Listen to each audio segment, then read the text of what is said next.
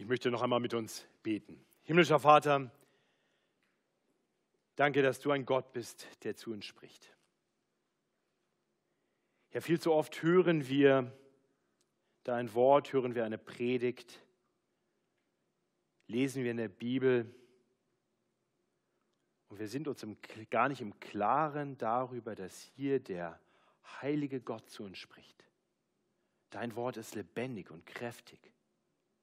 Dein Wort ist nicht ein verstaubtes Buch, nein, es ist dein Reden hier und heute zu uns. Herr, wir hören auf so viele Menschen. Und manchen geben wir ganz besonders Gehör, weil sie uns wichtig und groß erscheinen. Oh, wie viel größer bist du. Schenk uns die Offenheit, dein Wort zu hören, in aller Demut und uns durch dein Wort ins Leben sprechen zu lassen und uns aufzeigen zu lassen, was wirklich zählt. Deshalb bitten wir in Jesu Namen. Amen.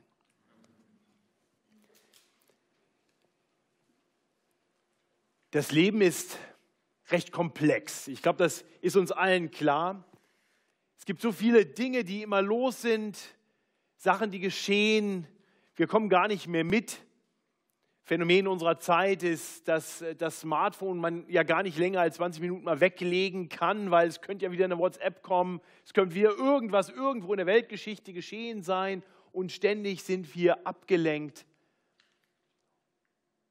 Wir wissen auch gar nicht mehr, was wirklich glaubwürdig ist, was ist wahr und was ist Fake News. Wir, wir leben in einer sehr komplexen Welt. Und das ist nicht nur irgendwo da draußen, das ist auch manchmal in der Gemeinde. So viele Dinge, so viele Sachen, die man bedenken soll, so viele unterschiedliche Impulse, die man vielleicht bekommt.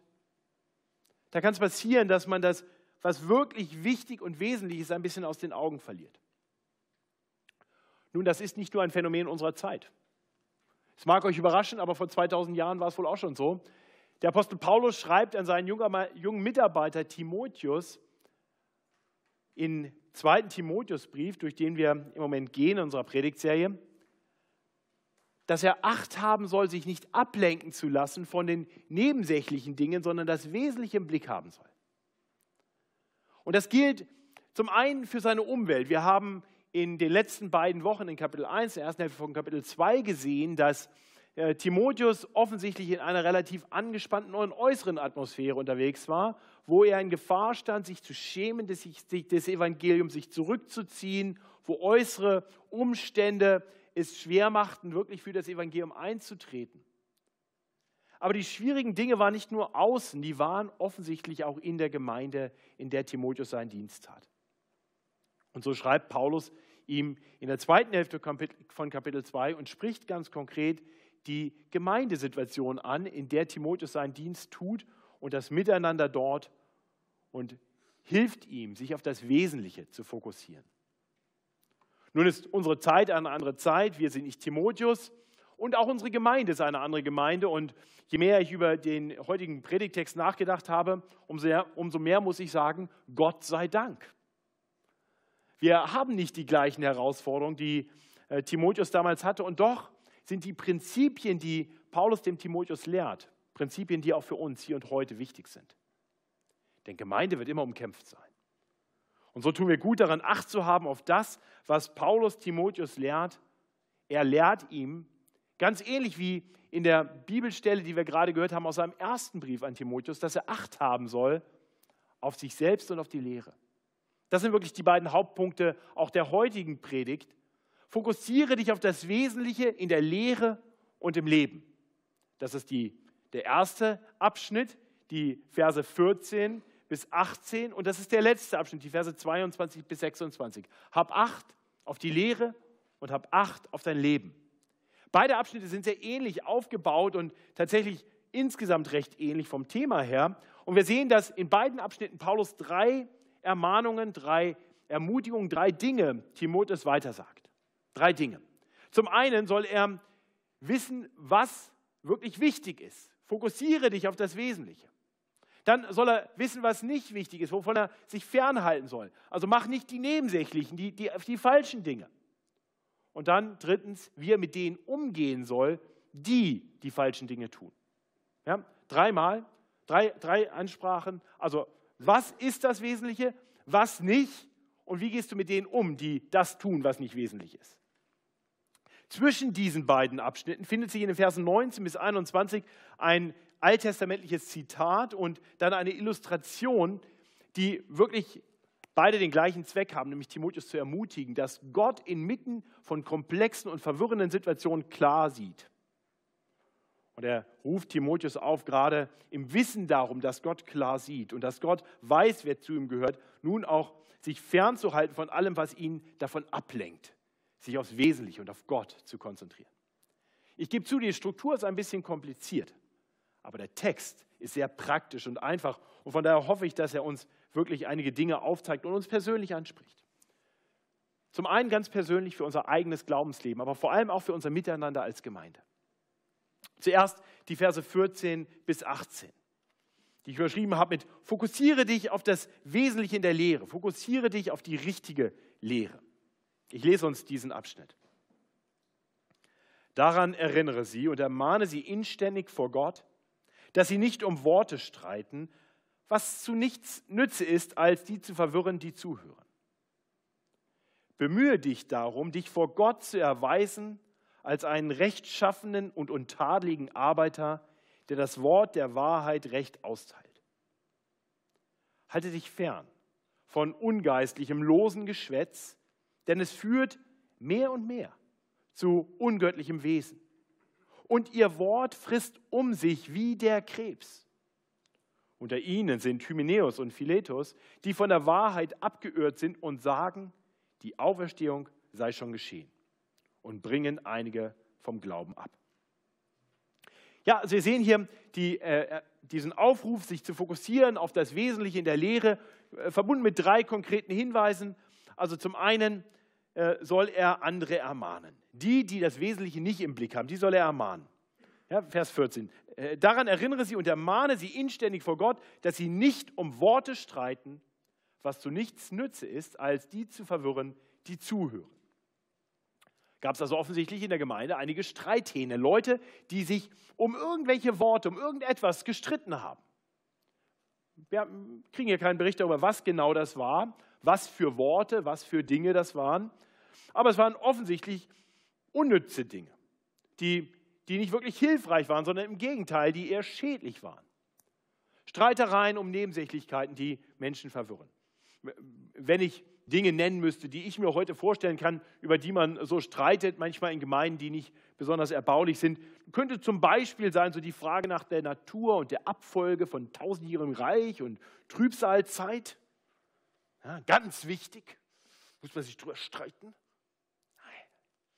Oder die Frage dann, was neutestamentliche Prophetie eigentlich so ganz genau ist. Ja, oder, oder alles mögliche andere. Themen, die vielleicht theologisch durchaus mal interessant sein können, über die man auch mal diskutieren kann, über die man nachdenken kann, die uns in Teilen vielleicht von Gott auch gesagt werden in seinem Wort, dann muss man das sehr genau studieren. Aber wenn wir anfangen, uns über solche Nebensächlichkeiten zu streiten, was passiert? Wir, wir spalten die Gemeinde am besten, wir fangen einen Riesenstreit an um irgendwelche Kleinigkeiten. Entrückung, ist das eigentlich Entgegenrückung und, oder ist man da erstmal ganz weg? Oder wie genau ist das die Entrückung? Die Entrückung.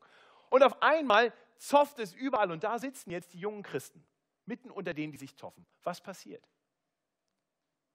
Die werden verwirrt.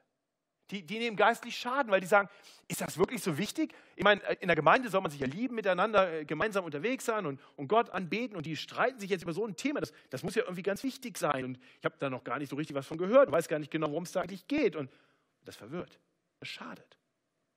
Paulus sagt, ermahne solche Leute. Also wenn du selber dazu neigst, dich um Nebensächlichkeiten zu streiten, wo immer du kannst, nimm diese Ermahnung an.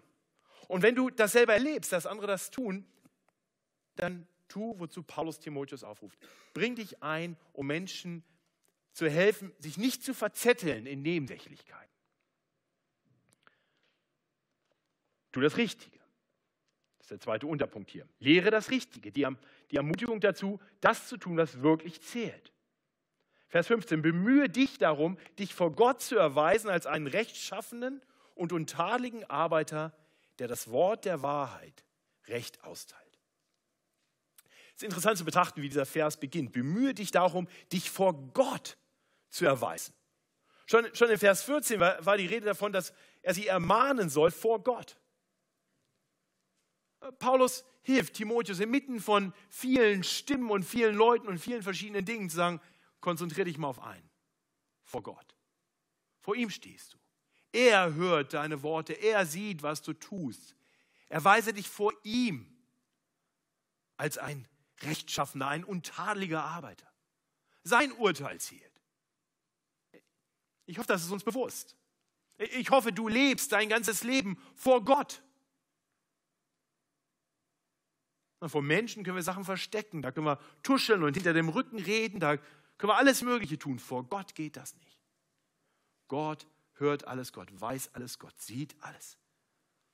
Und, und Paulus ermutigt Timotheus, sagt, schau nicht drauf, was die Leute sagen.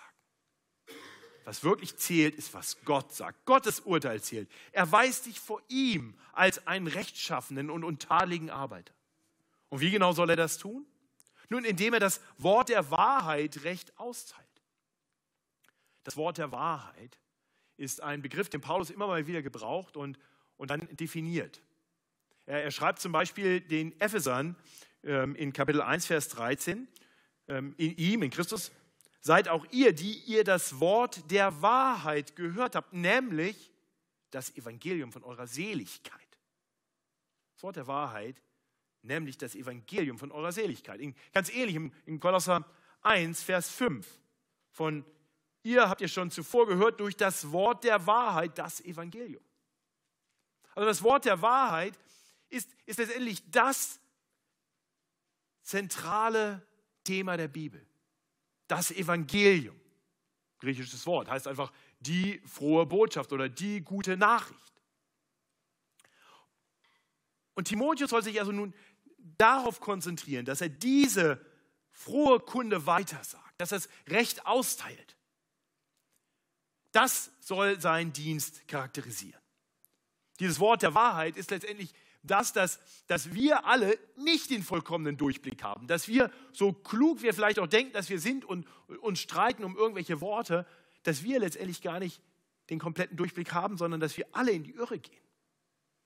Und dass, weil wir alle in die Irre gehen, in unserem Denken und in unserem Tun, wir vor Gott niemals bestehen können.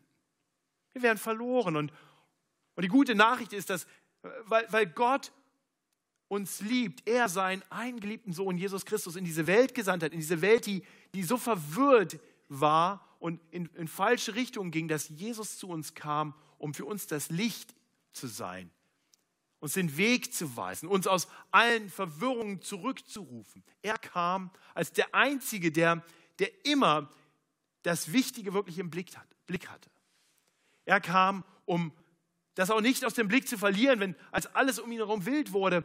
Er ging seinen Weg und der Weg führte ihn zum Kreuz, um dort die Schuld auf sich zu nehmen, die, die wir auf uns laden, weil wir uns immer wieder in Nebensächlichkeiten verstricken, weil wir anfangen zu streiten. Und Jesus kam, um diese Schuld auf sich zu nehmen und den Tod zu sterben, den wir verdient hätten. Und dann hat er den Tod überwunden. Er ist auferstanden und sagt jedem zu, der sich ihm im Glauben zuwendet, dass wir bei ihm Vergebung unserer Schuld und ewiges Leben finden. Das ist die Kernbotschaft des christlichen Glaubens. Das ist die Kernbotschaft, die wir versuchen, recht auszuteilen und Woche um Woche um Woche um Woche zu predigen. Und wenn du denkst, das hast du doch letzte Woche schon gesagt, und die Woche davor und, und die Woche davor. Genau. Und wir werden auch nicht aufhören damit, weil das unser Auftrag ist. Das Wichtigste überhaupt ist, dass wir das Wichtigste als das Wichtigste lassen. Wir wollen davon nicht wegkommen. Die Hauptsache ist, dass die Hauptsache die Hauptsache bleibt. Okay? So, und, und, und Timotheus soll genau das tun. Das heißt aber nicht, dass er das, was ich jetzt gerade in zwei Minuten zusammengefasst habe, nur sagen soll und sonst nichts. Darum geht es hier nicht. Das tue ich hier gerade nicht und das tut Paulus in seinem Brief hier auch nicht. Aber er soll das ganze Wort Gottes immer verkündigen in seinem Bezug zu diesem Wort der Wahrheit, zur zum Evangelium. Nur dann teilt er das Wort recht aus. Wenn ich also den Aufruf zu guten Werken, den Aufruf auch als ein, ein Diener des Herrn zu leiden, wenn ich das nicht immer wieder gründe im Evangelium, wenn ich alle anderen biblischen Imperative aufrufe, die, die wir predigen, weil sie im Wort Gottes sind, wenn ich die nicht immer wieder gründe im Evangelium, dann, dann komme ich weg vom, vom Wesentlichen. Und ich möchte das ganz bewusst sagen, weil ich immer mal wieder in Gesprächen höre, dass Menschen sagen, boah, in der FEG München Mitte, da wird so hart gepredigt, da gibt es so viel, so viel Lehre, die mich so herausfordert und mich überfordert. Lass dich niemals überfordern von der biblischen Lehre. Alle Aufrufe, die wir hier verkündigen, alle Aufrufe der Schrift, zeigen uns den perfekten Weg, den Weg, den Gott für uns vorgesehen hat, den Weg des Segens. Aber Gott weiß darum, dass keiner von uns diesen Weg perfekt geht. Wenn, wenn du das tun müsstest, um bei Gott Anerkennung zu finden, dann gute Nacht. Dann können wir zumachen. Dann haben wir alle versagt, dann wirst du nicht froh werden in deinem Leben. Nein, wir müssen immer wieder wissen, wir können nur überhaupt vor Gott bestehen, weil Christus allein alle Gebote perfekt erfüllt hat. Und wenn wir diese Botschaft klar vor Augen haben und sagen, okay, Gott liebt mich so sehr, dass er sich für mich gegeben hat, als ich noch sein Feind war, als ich noch gar nichts von ihm wissen wollte. Und, und jetzt sagt er mir, wie gut das Leben geht. Jetzt höre ich die Gebote richtig. Und wenn ich dran scheitere, verlasse ich mich auf seine Gnade und stehe auf und gehe weiter und folge ihm nach. Das ist das, was Timotheus tun soll. Das Wort der Wahrheit recht austeilen. Und, und das führt dann dazu, dass, dass so Streitereien um Nebensächlichkeiten auf einmal gar keine Chance mehr haben. Ja, weil, weil das oft gegründet ist in irgendeinem eigenen Stolz. Im Denken, wir haben die völlige Erkenntnis und jetzt müssen wir uns darüber streiten. Das Evangelium sagt uns, du hast nicht die völlige Erkenntnis. Im Gegenteil, ohne Gottes Hilfe wärst du komplett blind und auf Abwägen. Und alle Erkenntnis, die du hast, ist eine gute Gabe Gottes. Das hast du dir nicht verdient. Damit gehst du demütig und liebevoll um und gibst das anderen weiter, aber nicht im Streit, sondern in Demut. Da bleibt kein Raum für Streit. Da bleibt kein Raum für Nebensächlichkeiten, wenn unser Herz erfüllt ist von dieser frohen Botschaft. Liebe Geschwister, ich hoffe, das ist bei uns der Fall. Das Wort der Wahrheit, das uns erfüllt das uns froh macht, weil es uns zuspricht, dass Gott uns liebt. Darauf soll sich Timotheus konzentrieren. Also weise zurück, ermahne diejenigen, die sich verzetteln in irgendwelchen Nebensächlichkeiten. Du bemühe dich darum, dich vor Gott zu erweisen als ein treuer, als ein rechtschaffener, als ein untadeliger Arbeit, der Arbeiter, der das Wort der Wahrheit recht austeilt. Und, und dann drittens, Sieh zu, dass du dich nicht hineinziehen lässt in Dinge, die dich davon wegbringen. Das sind die Verse 16 bis 18. Ja, wo, wo Paulus weiter schreibt, halt dich fern von ungeistlichem, losen Geschwätz, denn es führt mehr und mehr zu ungöttlichem Wesen. Und ihr Wort frisst um sich wie Krebs. Also was, was Paulus Timotheus hier sagt, ist letztendlich das. Wenn, wenn wenn sich Menschen verzetteln und irgendein ungeistliches, loses Geschwätz erzählen. Wenn auf einmal hier Sachen verkündigt werden, die eben nicht mehr das Wort der Wahrheit sind, sondern irgendwelche Stories. Wenn, wenn in der Gemeinde auf einmal die Gespräche sich drehen um irgendwelche Nebensächlichkeiten, dann sagt Paulus Timotheus, halt dich fern davon, misch dich da nicht drunter. Das, das zieht dich nur weg vom Wesentlichen, das schadet dir. Halt Abstand davon. Als Pastor werde ich damit immer wieder konfrontiert. Ich, ich, erlebe immer wieder, wie Leute gerne nebensächliche Themen zentral machen wollen. Und ich, und ich habe inzwischen gelernt, mich davon zu distanzieren. Es kommt regelmäßig vor, dass so am, am, Sonntag, wenn ich dann nach dem Gottesdienst an der Tür stehe, wir haben ja regelmäßig neue Leute, herzlich willkommen an die, die heute neu sind. Ähm, und dann manchmal kommen Leute zu mir an die Tür, vielleicht so 15, 20 Mal im Jahr, kommt jemand und sagt, ja, ich komme aus der, der Gemeinde und da ist jetzt Sodom und Gomorra, ist alles ganz schlimm und bei euch war es ja so toll und ich merke schon, okay, die fangen jetzt an, mir Honig um den Mund zu schmieren und dann geht es weiter. Ich habe nur eine Frage. Wie steht ihr zur Entrückung? Ja, oder wie denkt ihr über das und das? Und ich denke, das ist interessant. Das ist jetzt die Kernfrage, das ist der Litmus-Test der Treue einer Gemeinde. Und und wenn ich dann ausweichend antworte, dann lassen die das auch nicht zu. Die bohren nach, die wollen mehr wissen. Ja, das ist ganz wichtig. Also, oh, schnell weg von den Leuten. Wenn ihr solche Leute bei euch im Hauskreis habt, die können doch so nett sein. Haltet euch fern davon. Dann wisst ihr, was passiert, wenn, wenn die mit ihrem losen Geschwätz, mit ihren ungeistlichen Dingen euch wegziehen vom, von der Hauptsache, vom Wesentlichen. Dann, dann, dann führt das letztendlich dazu, dass, dass wir nicht mehr die Freude am Evangelium haben, sondern uns verzetteln in irgendwelche anderen Dinge. Und das führt dazu, dass wir Stück für Stück wegkommen. Wegkommen von dem, was wirklich zählt. Das ist genau das, wovor wir waren. Das führt mehr und mehr zu einem ungöttlichen Wesen. Ihr Wort frisst um sich wie der Krebs.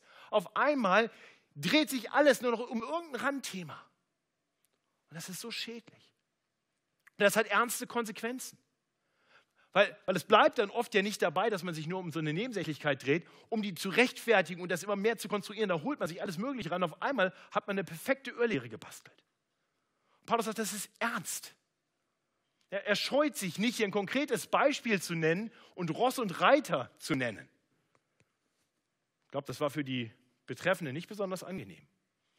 Unter ihnen sind Hymenäus und Philetus, sagt er da in Vers 17, die von der Wahrheit abgeirrt sind. Also man merkt so richtig, abgeirrt. Die sind irgendwie vom Weg abgekommen, abgeirrt. Und, und jetzt sind sie so weit abgeirrt, dass sie sagen, die Auferstehung sei schon geschehen und bringen einige vom Glauben ab. Halte dich fern von solchen Leuten. Das ist das, was Timotheus tun soll. Halte dich fern von falschen Lehren, konzentriere dich auf das Wesentliche und ermahne die, die anfangen, auf Abwege zu geraten. Die Hauptsache ist, dass die Hauptsache die Hauptsache bleibt. So, nachdem er gelehrt hat, Timotheus ermahnt hat, was es heißt, das Wesentliche im Fokus zu haben im Hinblick auf die Lehre, kommt ein Einschub in den Versen 19 bis 21. Das ist der zweite Hauptpunkt dieser Predigt. Wir, wir sehen in diesem Abschnitt Dinge, die erstmal ein bisschen komisch klingen jetzt hier inmitten dieses sehr praktischen Kapitels. Aber der feste Grund Gottes besteht und hat dieses Siegel. Der Herr kennt die Seinen und er lasse ab von Ungerechtigkeit, wer den Namen des Herrn nennt. In einem großen Haus aber sind nicht allein goldene und silberne Gefäße, sondern auch hölzerne und öderne, die einem zum ehrenvollen, die anderen zu nicht ehrenvollem Gebrauch. Wenn nun jemand sich reinigt von solchen Leuten, der wird ein Gefäß sein zu ehrenvollem Gebrauch, geheiligt, für den Hausherrn brauchbar und zu allem guten Werk bereitet. Was Paulus hier tut, ist, ist letztendlich ermutigt er Timotheus. Er ermutigt Timotheus und sagt, Gott weiß genau, wer du bist. Wenn inmitten von diesen Streitereien und diesen Leuten, die irgendwelche wirren Sachen erzählen, und das klingt vielleicht unheimlich gut, da stehen vielleicht viele Leute, und sagen, wow, der kennt sich ja aus, das ist ja interessant, so habe ich das noch nie gesehen. Und, und da steht Timotheus und predigt das einfache Evangelium, die sagen, ja, das haben wir ja schon tausendmal gehört, der Timotheus ist ein nicht besonders kreativer Typ. Und, und Timotheus fängt irgendwann an, vielleicht zu zweifeln, ja, liege ich vielleicht falsch, wenn, wenn die dahin hören und habe ich es vielleicht wirklich noch nicht verstanden? Paulus sagt, wichtig ist, wie Gott dazu steht. Lass dich nicht durcheinander bringen.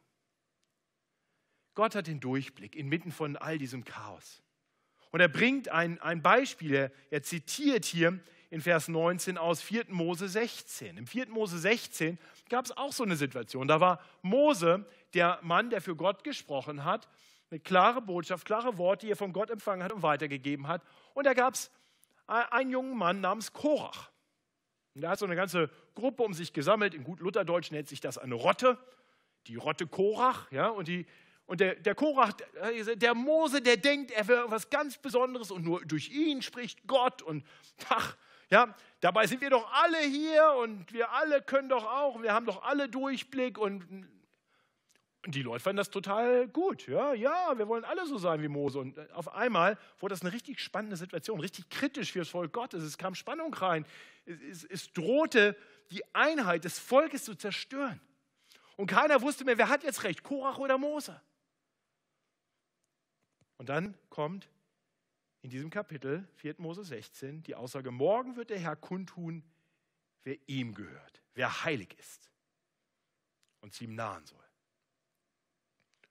Genau das geschah. Gott stellt sich auf die Seite von Mose. Er bestätigt ihn und er richtet Korach und die ganze Rotte. Und es wird klar, Gott hat den Überblick nicht verloren. Er weiß, wer die Seinen sind. Aus diesem Bericht zitiert Paulus, wenn er sagt, der Herr kennt die Seinen. Und die Konsequenz ist dann für Timotheus, wenn, wenn du weißt, dass Gott dich kennt, wenn, wenn du weißt, Gott steht auf deiner Seite, dann hab auch nichts zu tun mit den anderen. Dann, dann trenn dich davon. Lass ab von Ungerechtigkeit, wer den Namen des Herrn folgt. Das ist eine Botschaft an Timotheus und eine Botschaft für alle, die erkennen, auf wessen Seite Gott steht. Vermisch dich nicht mit den anderen. Und das Gleiche bringt er dann wirklich auch in, in dieser Illustration in Versen 20 und 21 nochmal bildhaft zum Ausdruck. Ja, er, spricht davon, dass es in einem Haus eben unterschiedliche Gefäße gibt. Goldene und silberne Gefäße, die zu ehrenvollem Gebrauch sind. Und dann gibt es hölzerne und irdene, die eben keinen ehrenvollen Gebrauch haben. Es erinnert ein bisschen an Worte aus Römer 9, wo gesagt wird, dass der Töpfer aus dem gleichen Ton einfach unterschiedliche Dinge machen kann. Das ist Gottes gutes Recht. So, und und das heißt, offensichtlich gibt es auch in der Gemeinde Leute, die unehrenvoll sind, die also Dinge tun, die Gott nicht ehren, die falsch sind letztendlich. Und wiederum, Gott hat die gemacht. Gott ist der Herr des Hauses. Er weiß, wer die sind, die zu ehrenvollem Gebrauch gemacht sind. Das ist ein Zuspruch an Timotheus und verbunden damit ist wiederum die Ermahnung, nun, wenn du das weißt, dann halte dich aber auch fern von den unehrenvollen Dingen, reinige dich von ihnen, von solchen Leuten, damit du wirklich brauchbar bist für Gott, für den Hausherrn. Zu jedem guten Werk bereit. Ich hoffe, das ist klar, was hier gemeint ist. Also, Timotheus wird ermutigt, sich darauf zu verlassen, Gott steht auf deiner Seite, Gott hat dich bestimmt für gute Dinge. Distanzier dich von dem Falschen, von streitsüchtigen Lehrern, von falschen Lehren. Denn wenn du dich mit denen vermischt, wenn du dich auf das einlässt, dann wirst du unbrauchbar sein für Gott. Unnütz. Und ich denke, das ist wichtig, dass wir verstehen, was hier hintersteckt, auch für uns ganz praktisch.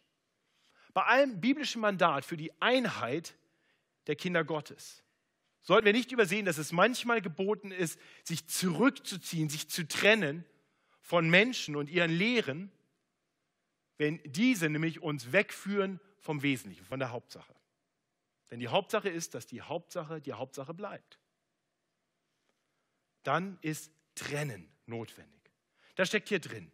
Also verlass dich darauf, Gott steht auf deiner Seite und misch dich nicht unter diese Leute, distanzier dich von ihnen. Denn ihre falschen Lehren führen zu einem falschen Leben. Und auf diesen Aspekt geht Paulus dann in den letzten Versen ein, den Versen 22 bis 26. Fokussiere dich auf das richtige Leben. Wiederum drei Aspekte was er tun soll, was er lassen soll und wie er mit denen umgehen soll, die das tun, was man lassen sollte. Ja, klar, haben wir schon verstanden.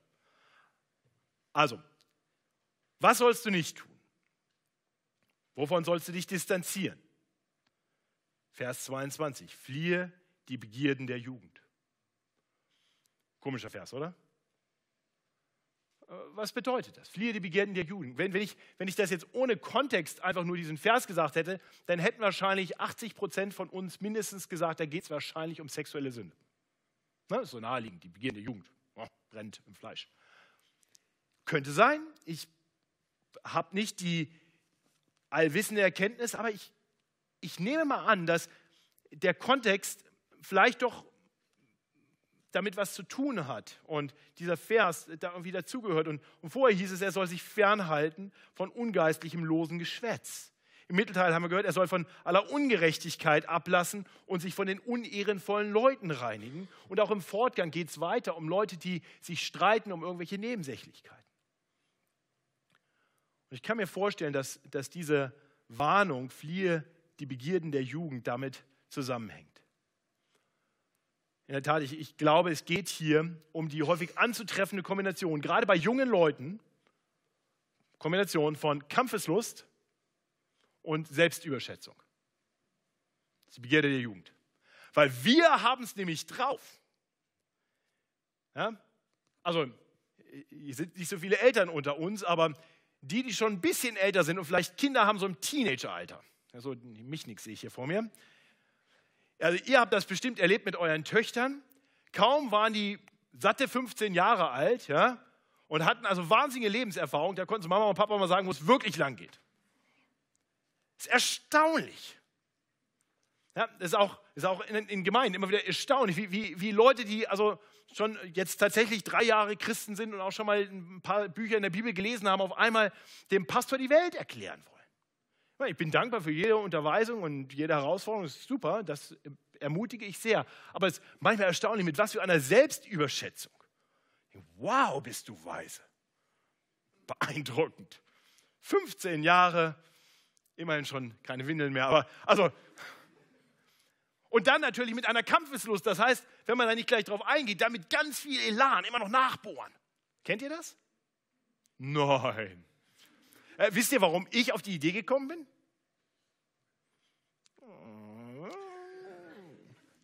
Weil, weil ich über mich selber nachgedacht habe und gesagt, also das ist, beschreibt ja eigentlich, also zumindest früher, mich. Ich möchte euch eine Begebenheit erzählen, die es vielleicht noch ein bisschen illustriert und vielleicht hilft, uns in die Gesamtsituation hineinzudenken. Ich habe bewusst eine Begebenheit gewählt, die Jahre zurückliegt, um nicht zu viel Kredit zu verlieren. Also so vor knapp 20 Jahren war ich relativ frisch bekehrt, relativ jung, aber bekennender, feuriger Christ, Teil eines Männerhauskreises von lauter theologisch richtig Interessierten. Viele davon sind heute Pastoren. Wir waren in Washington DC in einer Gemeinde, die wirklich theologisch sehr, ja, sehr äh, lebendiges Klima hatte, vielleicht ein bisschen so wie hier.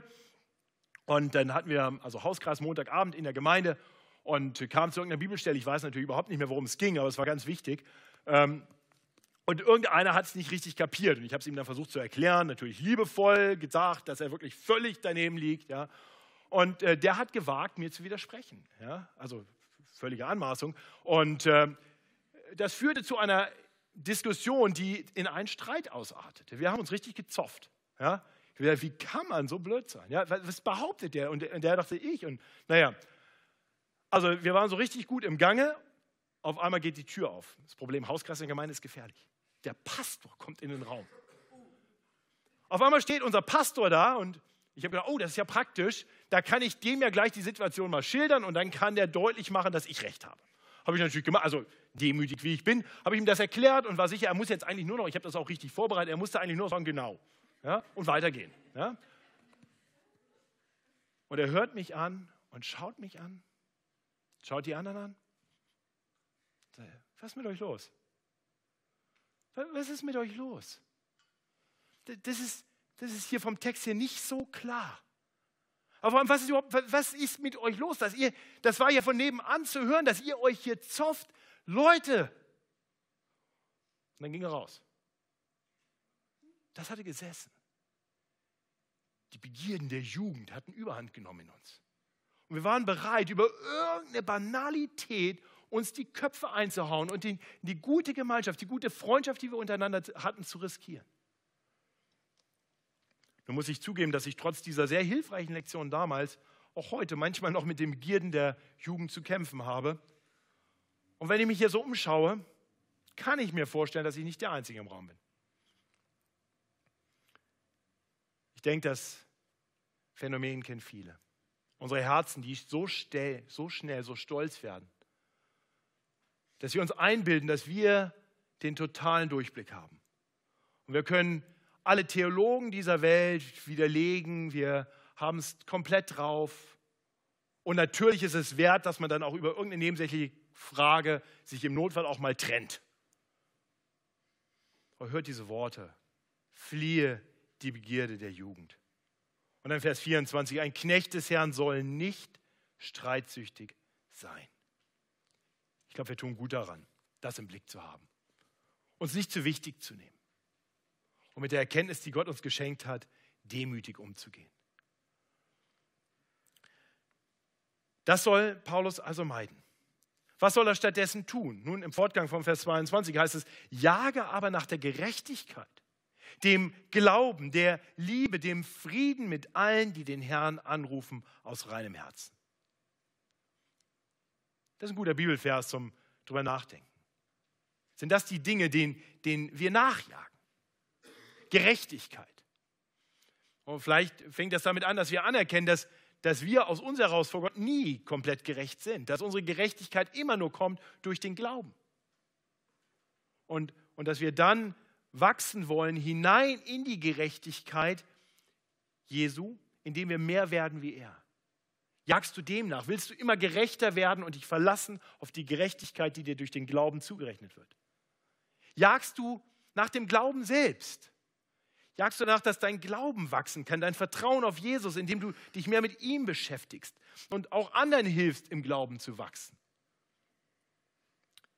Jagst du nach der Liebe? Im, im Wissen darum, dass Gott dich zuerst geliebt hat, als, als wir noch seine Feinde waren, als wir nichts von ihm wissen wollten, hat er uns schon geliebt. Und durch seinen Heiligen Geist hat er allen, die auf ihn vertrauen, sein, seine Liebe in ihre Herzen gegeben, sodass wir jetzt auch andere lieben können. Jagst du danach? Ist, ist es dein Bestreben, andere mehr zu lieben? Und der Frieden mit allen, die den Herrn anrufen aus reinem Herzen jagst du danach? Ist es dein Bestreben, dass wir Frieden haben in der Gemeinde? Dass wir uns nicht um Nebensächlichkeiten die Köpfe einschlagen, sondern dass wir in, in herzlicher Liebe verbunden Frieden haben unter denen, die den Herrn anrufen. Paulus fährt dann fort mit weiteren Ermahnungen, auf die wir gleich noch zu sprechen kommen, und sagt dann, wir sollen freundlich gegen jedermann sein, im leeren Geschick das Böse ertragen. Ich denke, auch das ist ist gut für uns darüber weiter nachzudenken. Lehre ist gut. Äh, auch, auch mal über Dinge vom Evangelium her kommt, auch mal über weitergehende Dinge nachzudenken. Das auch mal zu lehren. Tue ich ja hier gerade auch. Aber tun wir das freundlich oder tun wir das, machen andere platt damit? Es soll freundlich geschehen, gegen jedermann. Es soll ein, geschickt sein im Lehren. Das heißt, wir wollen wirklich in der Lage sein, dass Menschen was lernen wollen von uns. Und der letzte Punkt, der Böses ertragen kann. Sehr interessant. Ne? Wo kommt Streit typischerweise her? Dass jemand was getan hat, was uns missfällt. Das war böse und der kriegt jetzt ein. Ne? Paulus sagt, hier, dann schau dich selber mal an und guck mal auf Gott. Wie viel Böses hast du schon getan? Wie viel Gnade empfängst du? Kannst du das nicht ertragen? Weißt du, wenn du das ertragen kannst, wenn du einfach, so wie du aus der Gnade lebst, anderen gnädig gegenüber bist, einfach mal Böses ertragen kannst, weißt du, wie das den Frieden und die Liebe in der Gemeinde fördert? So soll Timotheus leben. Ein vorbildliches Leben. Und dann sagt er schließlich und Timotheus, wenn du jetzt weißt, wovor du fliehen sollst, und wenn du jetzt weißt, was du, welchen Dingen du nachjagen sollst, da möchte ich dir auch noch sagen, wie du mit denen umgehen sollst, die auf falschen Wegen sind, die sich nicht auf das Wesentliche fokussieren. In Vers 23 sagt er schon, aber die törichten und unnützen Fragen weise zurück. Und du weißt, dass sie nur Streit erzeugen. Also der erste Punkt ist zurückweisen von Dingen. Das ist jetzt hier nicht das Thema. Das ist, das ist nicht hilfreich. Das führt uns nur zu Streit, das ist unfruchtbar. Aber nicht nur zurückweisen von solchen törichten Fragen, sondern in Vers 25 sagt er, ein Knecht des Herrn soll mit Sanftmut die Widerspenstigen zurechtweisen, ob ihnen Gott vielleicht Buße gebe, die Wahrheit zu erkennen und wieder nüchtern zu werden aus der Verstrickung des Teufels, von dem sie gefangen sind, zu tun seinen Willen. Ja, so wie Timotheus die ermahnen soll, die, sich von der guten Lehre abgewandt haben, die sich verzetteln in irgendwelche Nebensächlichkeiten, soll er hier auch diejenigen zurechtweisen, die sich vom guten Leben entfernt haben. Menschen, die auf Abwege geraten sind.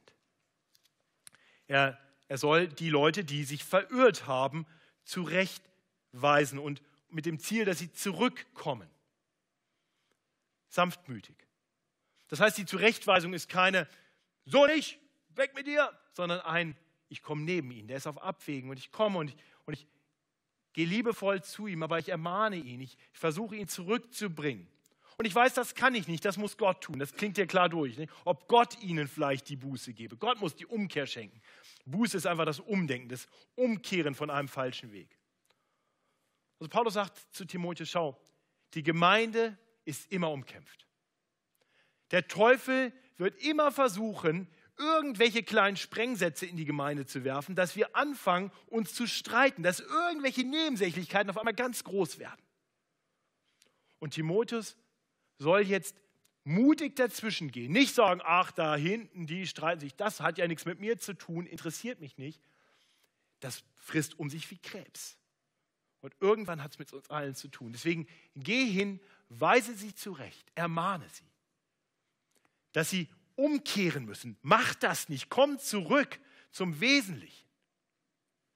Und, und wir sollen dabei nicht naiv sein und denken, naja, das kriegen wir hier auf menschlicher Basis geregelt. Das ist ein geistlicher Kampf, das ist ein kosmischer Kampf. Gott muss die Buße schenken und der Teufel ist der Widersacher. Ich hoffe, wir sehen das hier in den Versen 25 und 26. Das ist die Realität, in der wir leben in der christlichen Gemeinde, hier und an allen Orten.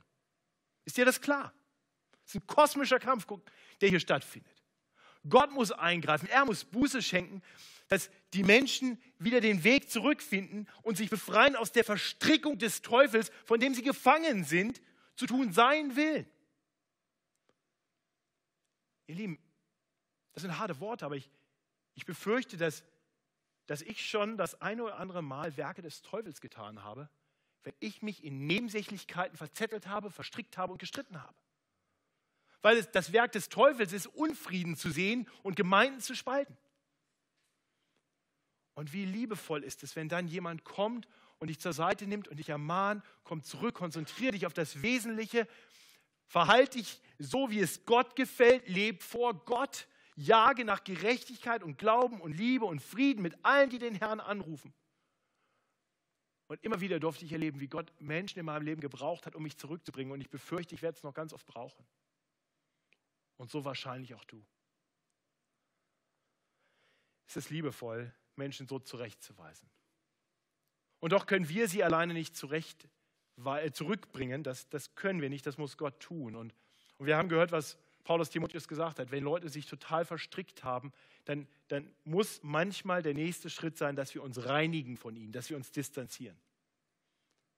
Das ist der Grund, warum wir in dieser Gemeinde auch Gemeindezucht praktizieren, wenn es nicht mehr weitergeht, wenn Menschen letztendlich nur noch Schaden anrichten. Wenn ihr Leben nicht mehr auf Gott hin ausgerichtet ist, sondern vom guten Weg abgekommen ist, wenn sie die falschen Dinge glauben und lehren und falsch leben, dann müssen wir irgendwann sagen, von denen müssen wir uns trennen. Aber unser Ziel ist immer, sie zurückzugewinnen. Selbst bei der Gemeindezucht. Das Ziel ist immer, dass wir sie zurückgewinnen, dass wir ein Instrument Gottes sind, selbst durch Ermahnung und Widerspruch, dass Gott das gebraucht, um diese Menschen zurückzubringen, sie aus den Fängen des Teufels zu reißen. So soll Timotheus leben in dieser unübersichtlichen Gemeindesituation. So sollen wir leben.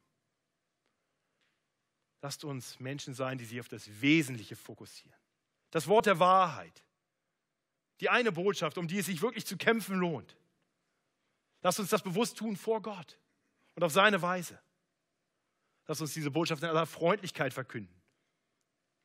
Lasst uns die Kämpfe um Nebensächlichkeiten meiden, denn bei solchen Streitereien wird, wird auf dem Altar der Rechthaberei Liebe und Frieden geopfert, den wir doch nachjagen sollten. Deswegen lasst uns einander helfen dabei, dass die Hauptsache die Hauptsache bleibt. Das ist die Hauptsache. Und dafür bete ich. Himmlischer Vater, danke, dass du ein gnädiger Gott bist. Ein Gott, der Menschen, die auf falschen Wegen waren, zurückruft. Wir alle waren das eins, wir gingen alle in die Irre wie Schafe. Und du warst der gute Hirte, der uns gefunden hat, das, was verloren war. In Jesus Christus kamst du, um uns mit dir selbst zu versöhnen. Herr, danke für das Wort der Wahrheit, das Evangelium von deiner Gnade, die zu uns kommt durch Jesus Christus, den Retter und Herrn. Herr, vergib uns, dass wir das so leicht aus dem Blick verlieren. Vergib uns unseren Stolz, unsere Überheblichkeit, unsere Streitlust. Herr, ich bitte dich, dass du uns zu Menschen machst, die immer mehr dem Frieden nachjagen und der Liebe und dem Glauben und der Gerechtigkeit. Dass wir eine Gemeinde werden, in der das Evangelium hell leuchtet und die Botschaft unterstrichen wird durch die Art und Weise, wie wir miteinander leben. Dass die Menschen um uns herum erkennen können, an der Liebe, die wir füreinander haben, dass wir deine Jünger sind. Möge das so sein. Amen. Ich möchte uns einladen, einen Moment still zu werden und einfach nochmal für uns persönlich nachzudenken, was das vielleicht für uns ganz praktisch heißen kann.